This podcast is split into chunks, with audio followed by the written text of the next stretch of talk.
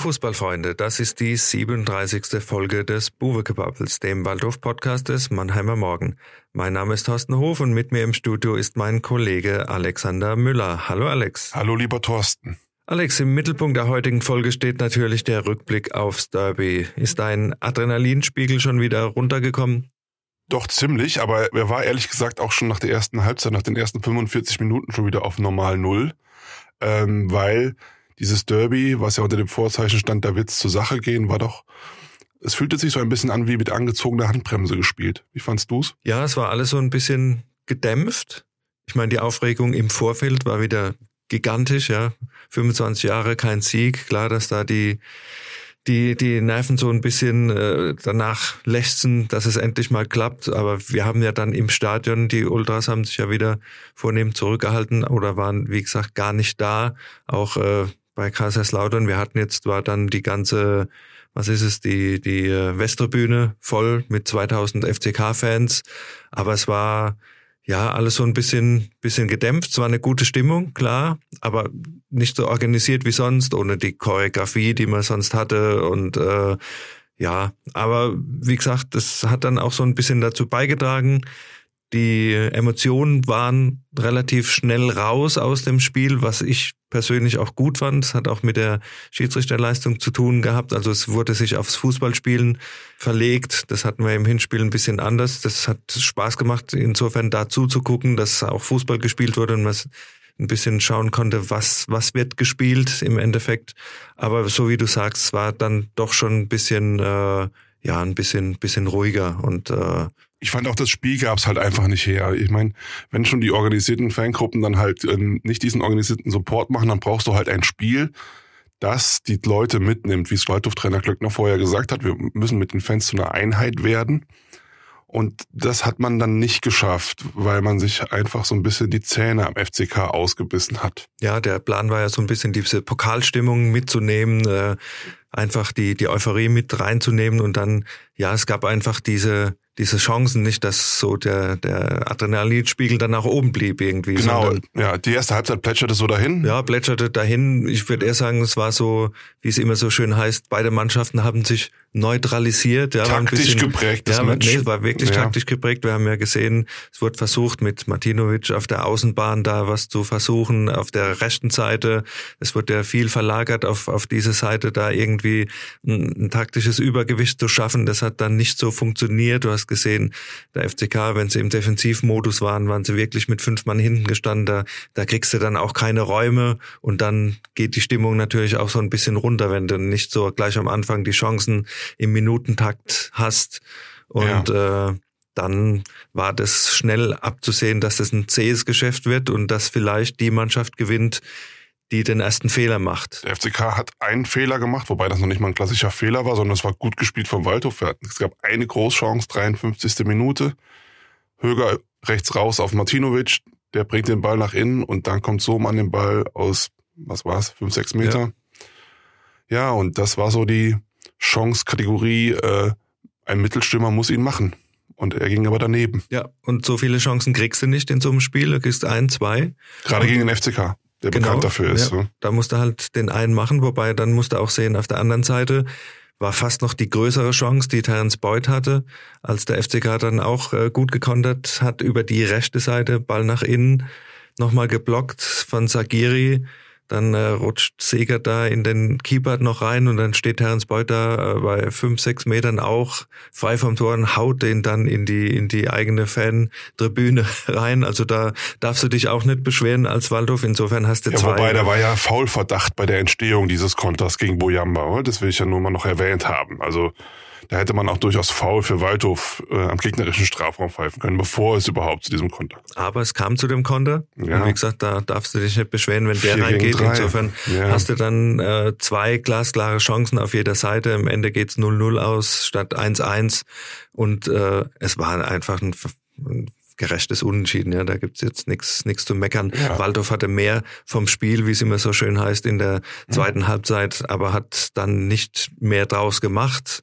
Insofern musste den, den Punkt einfach Es wurde halt nicht so, akzeptieren, was ja. halt gefehlt hat, ähm, und auch das Publikum mitzunehmen, es wurde nicht so ein richtiges Feuer entfacht, wie man sich das im Derby so vorstellt. Also es gab so, sie haben auch in der zweiten Halbzeit viel druckvoller und zielstrebiger gespielt. Also die Hereinnahme von Sagiri für Wagner hat viel gebracht, auch hint, hinterher Boyamba, der für den verletzten äh, Leboka. Zwei äh, wirklich gute Einwechslungen, aber am Ende so die letzte Wucht, die letzte Durchschlagskraft, wo man, wo man jetzt danach sagen müsste, der Waldhof hätte den Sieg hundertprozentig verdient gehabt, war jetzt auch nicht zu sehen. Und als Bilanz kann man einfach sehen, der FCK ist, glaube ich, zufriedener mit dem Punkt gewesen oder darf zufriedener mit dem Punkt sein. Er war in der Rolle des Gejagten sozusagen, hat den Verfolger auf Distanz gehalten, das im Endeffekt dann auch relativ souverän gemacht, was mich zu der Frage führt, haben wir eine Spitzenmannschaft gesehen, die zu Recht auf dem zweiten Platz steht, da in der dritten Liga? Ja, das ist jetzt unter fußballästhetischen Gründen nicht so besonders toll, was die, was die Lauterer da so äh, spielen, aber man muss natürlich sagen, in der dritten Liga kommt es wahrscheinlich genau darauf an, was die so zeigen, um am Ende auf den ersten beiden Plätzen zu stehen. Ja, also diese defensive Stabilität. Wir, wir bieten dem Gegner fast nichts an und haben dann vorne halt immer noch zwei, drei, vier Leute, die über individuelle Klasse immer noch zu äh, Torchancen kreieren können. Ja, das wird wahrscheinlich, wenn es normal läuft, wenn man sich den Trend von Lautern anguckt, müsste das für den Aufstieg in die zweite Liga reichen. Ja, du sprichst an, defensive Stabilität. Wir haben jetzt nochmal ein bisschen in die Statistik geschaut. Es war das 16. Spiel schon ohne Gegentor. Es war das 12. Spiel ohne Niederlage in Folge. Insgesamt hat der FCK jetzt 15 De Gegentore bekommen in der ganzen Spielzeit. Das sind natürlich Werte, äh, Aufstiegswerte. ja, das sind Aufstiegswerte und wie gesagt, das war jetzt noch nicht mal die große Spielidee dann nach vorne, aber so wie du es gesagt hast, die haben dann ein, zwei, drei, vier Spieler, ein Wunderlich, jetzt ein Beut noch dazu, ein Hanslik, Redondo. ja, ein Redondo, die dann halt immer mal irgendwie doch treffen und äh, mit 1-0 kriegst du halt auch drei Punkte, ne? Oder ist mir da was äh, verbauen Das geblieben? ist genau richtig. Das hast du genau richtig wiedergegeben. Ja, drei Punkte gibt's für einen 1-0-Sieg. Ja, siehst du mal, deswegen stehen die auch da oben und der Waldhof läuft weiter so ein bisschen hinterher. Stellt sich jetzt auch die Frage, was macht man mit dem Punkt? Zu viel, zu wenig? Na, er wurde ja anhand der Leistung durchaus nachvollziehen kann. Er wurde positiv dann doch gewertet. Also die Leistung war ja gut. Man war, man war ein Stück weit besser als der Tabellenzweite ähm, Lautern. Es war auch eine der besseren Leistungen der Rückrunde, muss man sagen. Auf die Rückrunde des SV Waldhof kommen wir vielleicht später noch zu sprechen. Aber natürlich ähm, ist der Punkt dann, um oben anzugreifen, ist der zu wenig. Man profitiert halt im Moment weiterhin davon, dass drumherum auch die Mannschaften so zwischen Platz drei und acht äh, auch nicht stabil punkten, sagen wir mal so. Ja, also da verliert Saarbrücken da mal zu Hause gegen Viktoria Köln, Braunschweig, Osnabrück, gut, ist jetzt abgesagt worden, aber also im Endeffekt ist es so, der Punkt ist jetzt okay, aber jetzt stehen noch elf Spiele an und da müssen jetzt Siege, Siege, Siege, Siege her. Zumindest wenn man noch Platz zwei oder drei angreifen möchte. Ja, auf jeden Fall. Also wer jetzt die Serie startet, der ist dann, glaube ich, auch äh, im Mai ganz vorne dabei und dann wird dann die Abschlussrechnung ja auch gemacht. Wir haben jetzt so ein bisschen auf die Tabelle geschaut und wenn wir uns den, den Trend anschauen, da haben wir jetzt auch nochmal nachgeguckt, das sind jetzt äh, insgesamt neun Punkte aus bislang acht äh, Rückrundenspielen. Hört sich jetzt nicht allzu viel an. Ist auch nicht viel. Ist auch nicht viel und wenn man sich die Rückrundentabelle anschaut, dann springt im Moment Platz 13 heraus. Eins vorne dran steht Zwickau, eins hinten dran schon der TSV Havelse. Das macht eigentlich schon relativ deutlich, dass es äh, sich auf einem äh, überschaubaren Niveau im Moment abspielt, äh, was der Waldhof bisher aus der Rückrunde geholt hat, mit wechselnden Leistungen, klar. Aber das, was unterm Strich rauskommt, ist halt ein bisschen, ist ein bisschen mau im Moment, was weitere Ambitionen betrifft. Ein bisschen kannst du streichen, das ist mau, das ist schlecht, ja. Also wenn man mit den Zielen antritt, die der SV Waldhof hat, ist die Punkteausbeute absolut schwach. Also das muss, muss man halt sagen. Es, sie haben zu oft gepatzt. Es hat zu oft an verschiedenen Ecken und Enden nicht zusammengepasst. Gegen Tükücü 0, beim 0-0 in der Vorwoche haben sie ungefähr 10, 100 Prozent da ähm, versemmelt. Dann gibt's diesen Ausrutscher gegen Viktoria Köln, die Heimniederlage gegen Dortmund. Also es war insgesamt, es ist einfach zu wenig. Ja? Dennoch bleibt es natürlich so, dass man, wie du eben gesagt hast, wenn sie jetzt nochmal ins Rollen kämen, der Konjunktiv, wenn sie jetzt nochmal ins Rollen kämen, dann wäre nach oben auch noch was drin. Ja, das ist ja, es ist noch alles drin, weil die Konkurrenz einfach auch nicht in die Pötte kommt. Aber irgendwann musst du halt mal auch äh, davon profitieren und äh, dementsprechend die Punkte einfahren. Also wie gesagt, im Moment ist es Platz vier, wobei die Tabelle wieder ungerade ist, weil es Mannschaften gibt, die noch Nachholspiele haben, dass äh, noch äh, Spiele ausstehen. Wie gesagt, äh, da kann sich noch ein bisschen was verschieben, aber wenn du jetzt nochmal kontinuierlich punktest, dann, dann bist du wieder dabei. Und äh, wenn man es jetzt so ein bisschen aufs Restprogramm schon mal schielt, äh, nächstes Wochenende Halle, dann hast du natürlich wieder so ein, so ein Spiel wie Braunschweig zu Hause gegen direkten Konkurrenten. Da bist du dann fast wieder gezwungen, die Punkte zu holen. Also das wird noch wird noch ein interessanter Match, der jetzt tatsächlich so die, die Weichen dann stellt auch. Äh. Ja, wenn man sich mal anschaut, wie die Punkteausbeute in den letzten Jahren von den Vereinen waren, die auf den ersten drei Plätzen gelandet sind. Der Waldhof hat jetzt ähm, 44 Punkte, hat noch elf Spiele und muss, um realistisch noch für, für Platz zwei oder drei in Frage zu kommen, hängt natürlich immer ein bisschen davon ab, wie die anderen spielen, muss bei Mitte 60 ungefähr einschlagen, wenn du so die Erfahrungen der Vorsaison nimmst. So, da kannst du dir ausrechnen, das sind also über 20 Punkte aus elf Spielen. Das heißt, da darfst du auch nicht mehr allzu oft unentschieden spielen und verlieren solltest du schon mal gar nicht. Schon, ja. gerade nicht gegen die direkten Konkurrenten. Hm? Kann sogar ich mir mit meinem äh, sechs Punkte Abi ausrechnen. Deine einmal eins kannst ja, du noch ja, so halbwegs. Ja, das geht gerade noch so hin. Ja. Das heißt also, wir müssen jetzt auch nicht unbedingt über die Sommerpause ein neues Stadion bauen für die zweite Liga. Ja, das äh, steht, glaube ich, für nächste Saison, wenn es normal läuft, noch nicht an. Also, ja, die, ich meine, die Diskussion ist ja jetzt nochmal angefacht worden, weil Bernd Beetz will ja einen springen lassen, oder was ist da los? Ja, nicht nur einen springen lassen. Ich glaube, er will 60 Millionen springen Nein. lassen, habe ich gelesen. Du äh, gibst auch nochmal 10 Millionen aus deinem Lottogewinn dazu, habe ich gehört. Ich vielleicht 5 Euro für die Jugendabteilung oder so. Mehr, mehr ist bei mir nicht drin, sorry. In, in das Schweinchen, das immer auf der Tribüne rumgeht. Genau, genau, ja. Ja, aber wie gesagt, das äh, war die Ansage letzte Woche, dass die Familie Beetz da 60 Millionen zur Verfügung stellen will muss man dann immer sagen. Das heißt ja nicht äh, der Stadt Mannheim schenken, damit die dann ein Stadion da mitbauen können, sondern das äh, wird ja dann äh, über einen Finanzierungsplan irgendwie gelöst werden mhm. können. Und äh, da wird auch, äh, wir haben ja das Modell mit der SAP-Arena, wo die Stadt dann ab einem gewissen Zeitpunkt dann auch in der Verantwortung steht, was die Instandhaltung betrifft, äh, nach dem St. Nimmerleinstag und so weiter. Das sind ja dann auch äh, ist kein Geschenk. Ist kein Geschenk. Ja, das ist, das ist kein Geschenk. Das sind ja Immobilien, die man dann auch irgendwann äh, selbst am Bein hat und die man dann unterhalten muss. Das muss man auch immer selbst mitsehen. Aber die Diskussion ist ja im Moment eher eine generelle, ob es denn überhaupt notwendig ist, ein äh, Stadion zu bauen. Und da gibt's natürlich zwei Punkte oder zwei Parteien, sage ich mal. Auf der einen Seite die Stadt, wo ich im Moment so ein bisschen den Eindruck habe,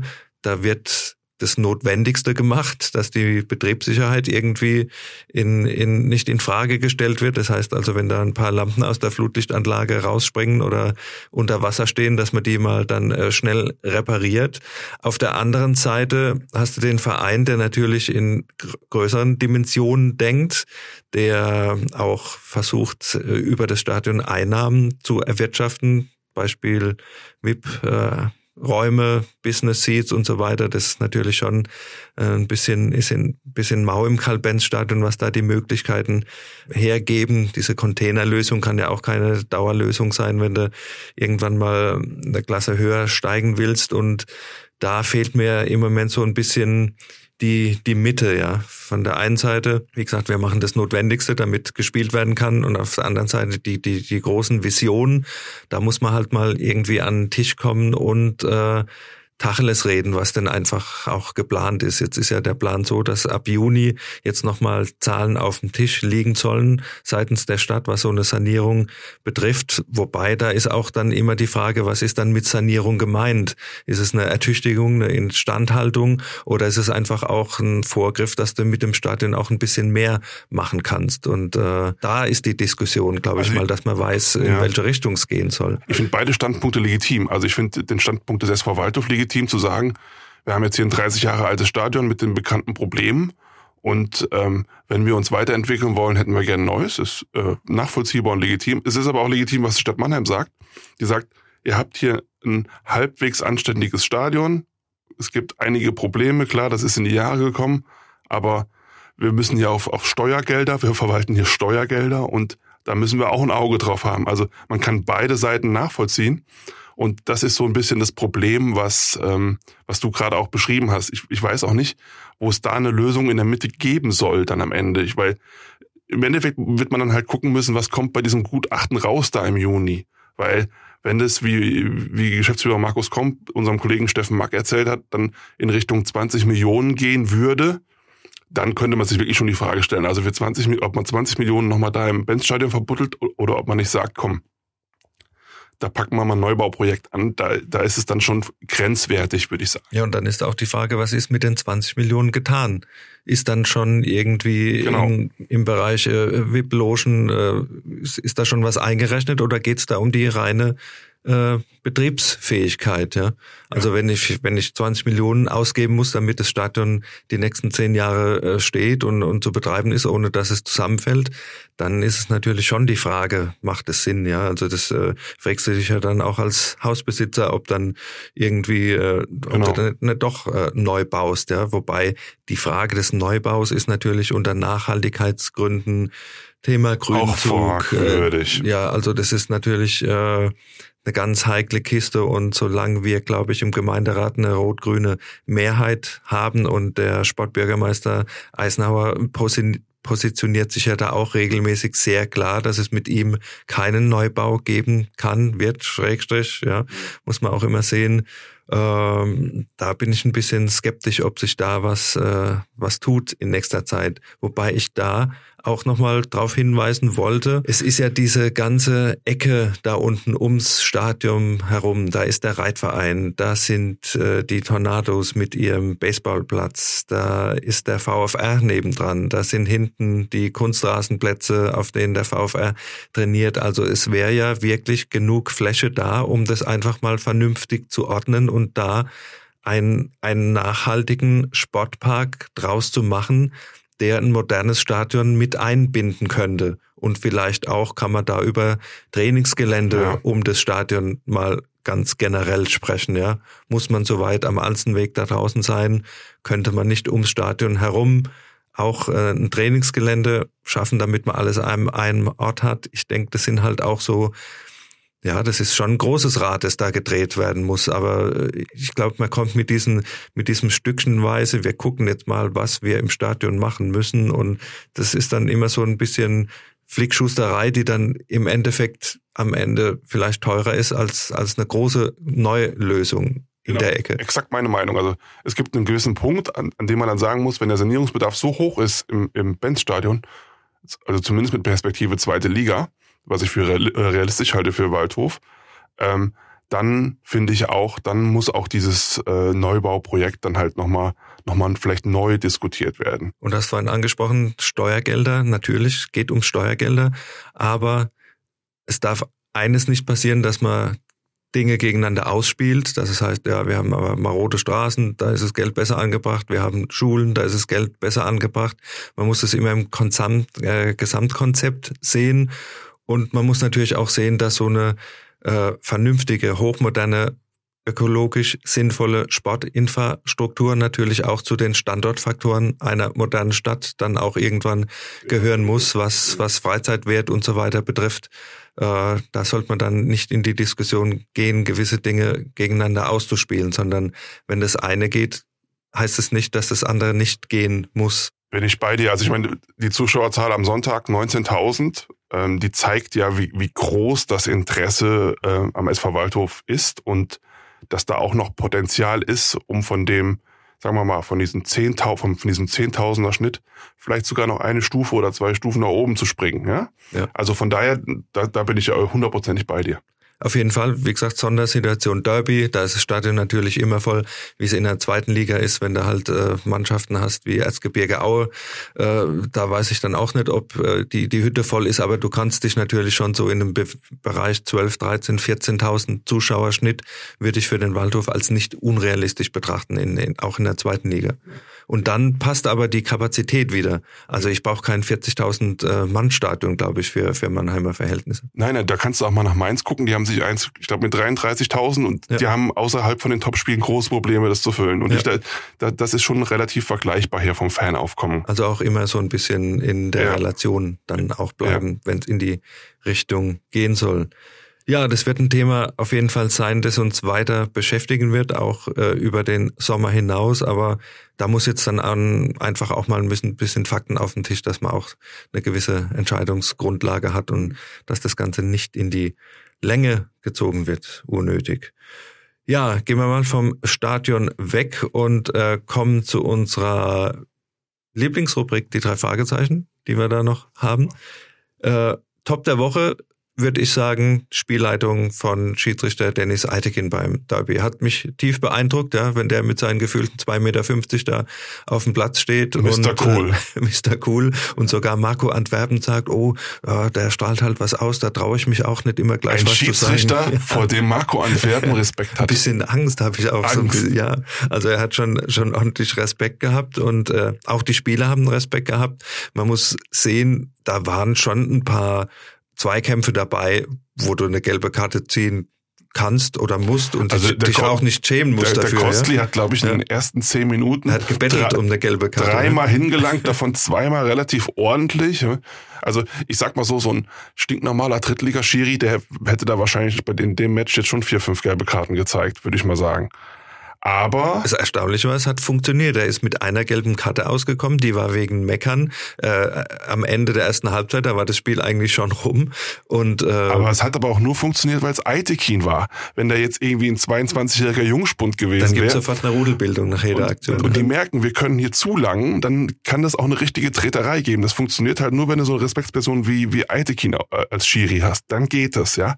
Ansonsten, ich würde das nicht jedem Drittliga-Schiri jetzt äh, da ans Herz legen, so eine so eine großzügige Linie immer zu fahren. Das kann auch in, die andere, in eine andere Richtung mal gehen. Ja, ja aber die Ansprache hat anscheinend 100 Prozent gestimmt. Ich habe nach dem Spiel dann äh, konnten wir kurz mit ihm reden und erstmal war er sehr sympathisch auch und er hat er hat dann erzählt, was ich auch sehr interessant fand. Er hätte sich riesig auf das Spiel gefreut, ja, endlich wieder volle Hütte und so und seine Anspannung, jetzt halte ich fest, wäre größer gewesen als bei manch internationalem Spiel, was er in den letzten Monaten gepfiffen hat. Ja, siehst du mal, das verrückt. Äh, da muss der öfter nach Mannheim kommen oder wir brauchen öfter so Spiele, dass Eitekin kommen muss. Ja, nee, also genau, ja. hat hat Spaß gemacht einfach zu sehen, wie ein Schiedsrichter mit so einer großen Erfahrung so ein wirklich brisantes Ding. Und wie gesagt, äh, da waren schon ein paar Szenen dabei, wo ja die Rudelbildung so ein bisschen schon gelauert hat, ja. Und ja.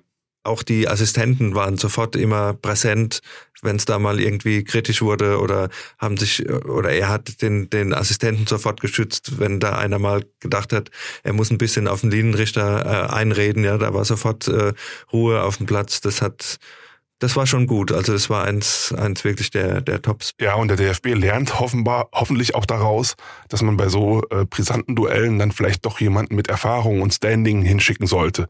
Ja, weil das zahlt sich am Ende immer aus. Und das hat man am Sonntag gesehen. Und wenn es dem Schiedsrichter noch Spaß macht, haben die alle was davon. Ja, Flop der Woche. Ich glaube, das können wir relativ kurz machen. Wir gucken ja immer zwei Wochen zurück. Das war einfach nochmal die Chancenverwertung bei Türkgücü bei dem 0 zu 0. Ich war ja dort, habe mir einen abgefroren in diesem windigen Olympiastadion, wo man ein Fernglas braucht, um die Spieler zu sehen. Aber du hast kein Fernglas gebraucht, um einfach zu sehen, dass es der Tag war, an dem der Waldhof, glaube ich, 380 Minuten hätte spielen können und dort kein Tor gemacht hätte. Also so viel Chancen, äh, die glasklare Chancen, die vergeben wurden. Ich habe jetzt auch schon ein paar Fußballspiele gesehen. Also aber das, Slapstick das war schon, schon einmalig. Und ja, du sagst Slapstick, es war tatsächlich ein bisschen witzig zum Teil oder tragikomisch, um das bessere Wort vielleicht zu finden, aber was halt natürlich fatal war, dir fehlen jetzt die zwei Punkte. Und da hatten wir es vorhin nochmal. Du wärst mit zwei Punkten mehr aufgrund der Stolperer der Konkurrenz, wärst du jetzt halt doch ein bisschen weiter dran und müsstest nicht immer und immer wieder nachlegen. Ja, hoffen wir mal, dass äh, Türkgücü nach den elf Punkten Abzug, wer weiß, ob es da überhaupt weitergeht und wenn die ganzen Punkte annulliert werden, dann, dann ist es ja hat eh sich am Ende noch gelohnt oder ja, was? Da hat es am Ende noch gelohnt, dass du hier daneben geschossen hast. Das heißt, ja. Auch das müssen wir abwarten, wie es passiert. Dann haben wir noch das Kuriosum der Woche und da hast du was ganz Nettes im Netz gefunden, hast ein bisschen auf den äh, Seiten der, der, der schwäbischen Lokalpresse geschaut. Heidenheimer Zeitung und die haben, die haben was ausgekramt, das ist verrückt. Wer nichts wird, wird wird, Marc Schnatterer eröffnet eine Kneipe. Ja, halt er, dich fest. er hat ein paar Kumpels, glaube ich, mit denen in, in Ja. Heidenheim.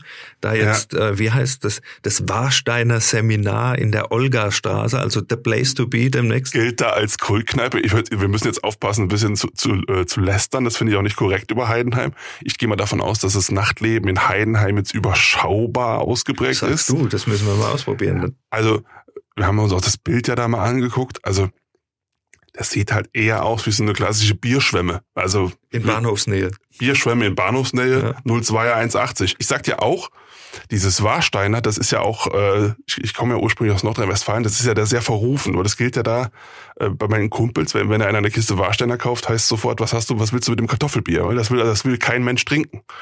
Also, ob das da in, in Schwaben so, so gut ankommt, keine Ahnung. Ja, Jetzt- aber das ist doch eine ganz klare Lösung. Wenn Schnatterer jetzt beim Waldhof spielt, dann muss er einfach einen Vertrag mit Eichbaum abschließen und dann, dann hat sie's. Das wäre was. Ein Ureich, da frisch vom Fass. Ich meine, da würden die vielleicht die Schwaben die Kneipe einrennen. denen. Da Das würden die noch ein gutes Bier kennenlernen. Dann. Aber er hat ja, äh, das steht übrigens aber auch drin, er will nicht an Dresen, ne? Also er, er wird da nicht Bier zapfen. nee, Nein, ich glaube halt, stiller Teilhabe. wenn wir mal ganz kurz ernsthaft wieder äh, reden wollen, das deutet für mich aber auch so ein bisschen darauf hin, sein Vertrag läuft ja aus, dass er sich jetzt auch so langsam schon mal auf die Zeit nach der Karriere vorbereitet. Ich meine, jetzt ohne Häme, ich meine, früher hat halt ein ehemaliger Profi, der haben halt ein Sportgeschäft eröffnet oder Lotto-Totto-Annahmestelle, das waren ja so die Sachen, die die früher gemacht haben.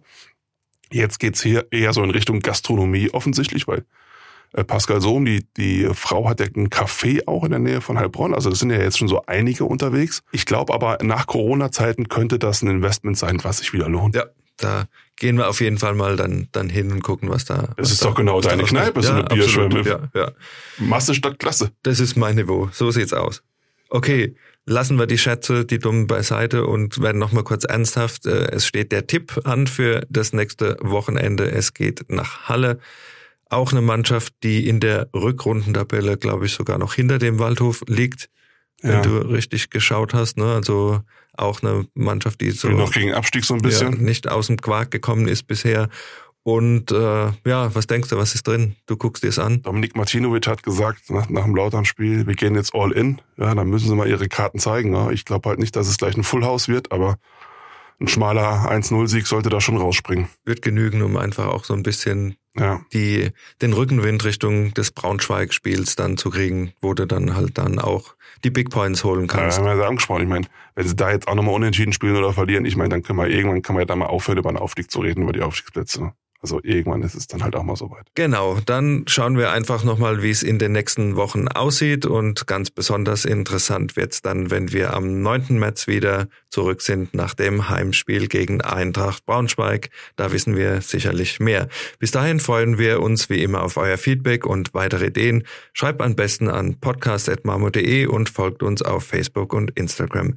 Lasst ein Abo da, damit ihr auch in Zukunft keine Folge mehr verpasst. Und wenn ihr Spaß an Podcasts habt, hört doch einfach mal bei den Eishockey-Kollegen und dem MM Adlercheck rein. Tschüss, bis zum nächsten Mal und bleibt gesund. Euer Thorsten Hof und Macht's gut von Alex Müller.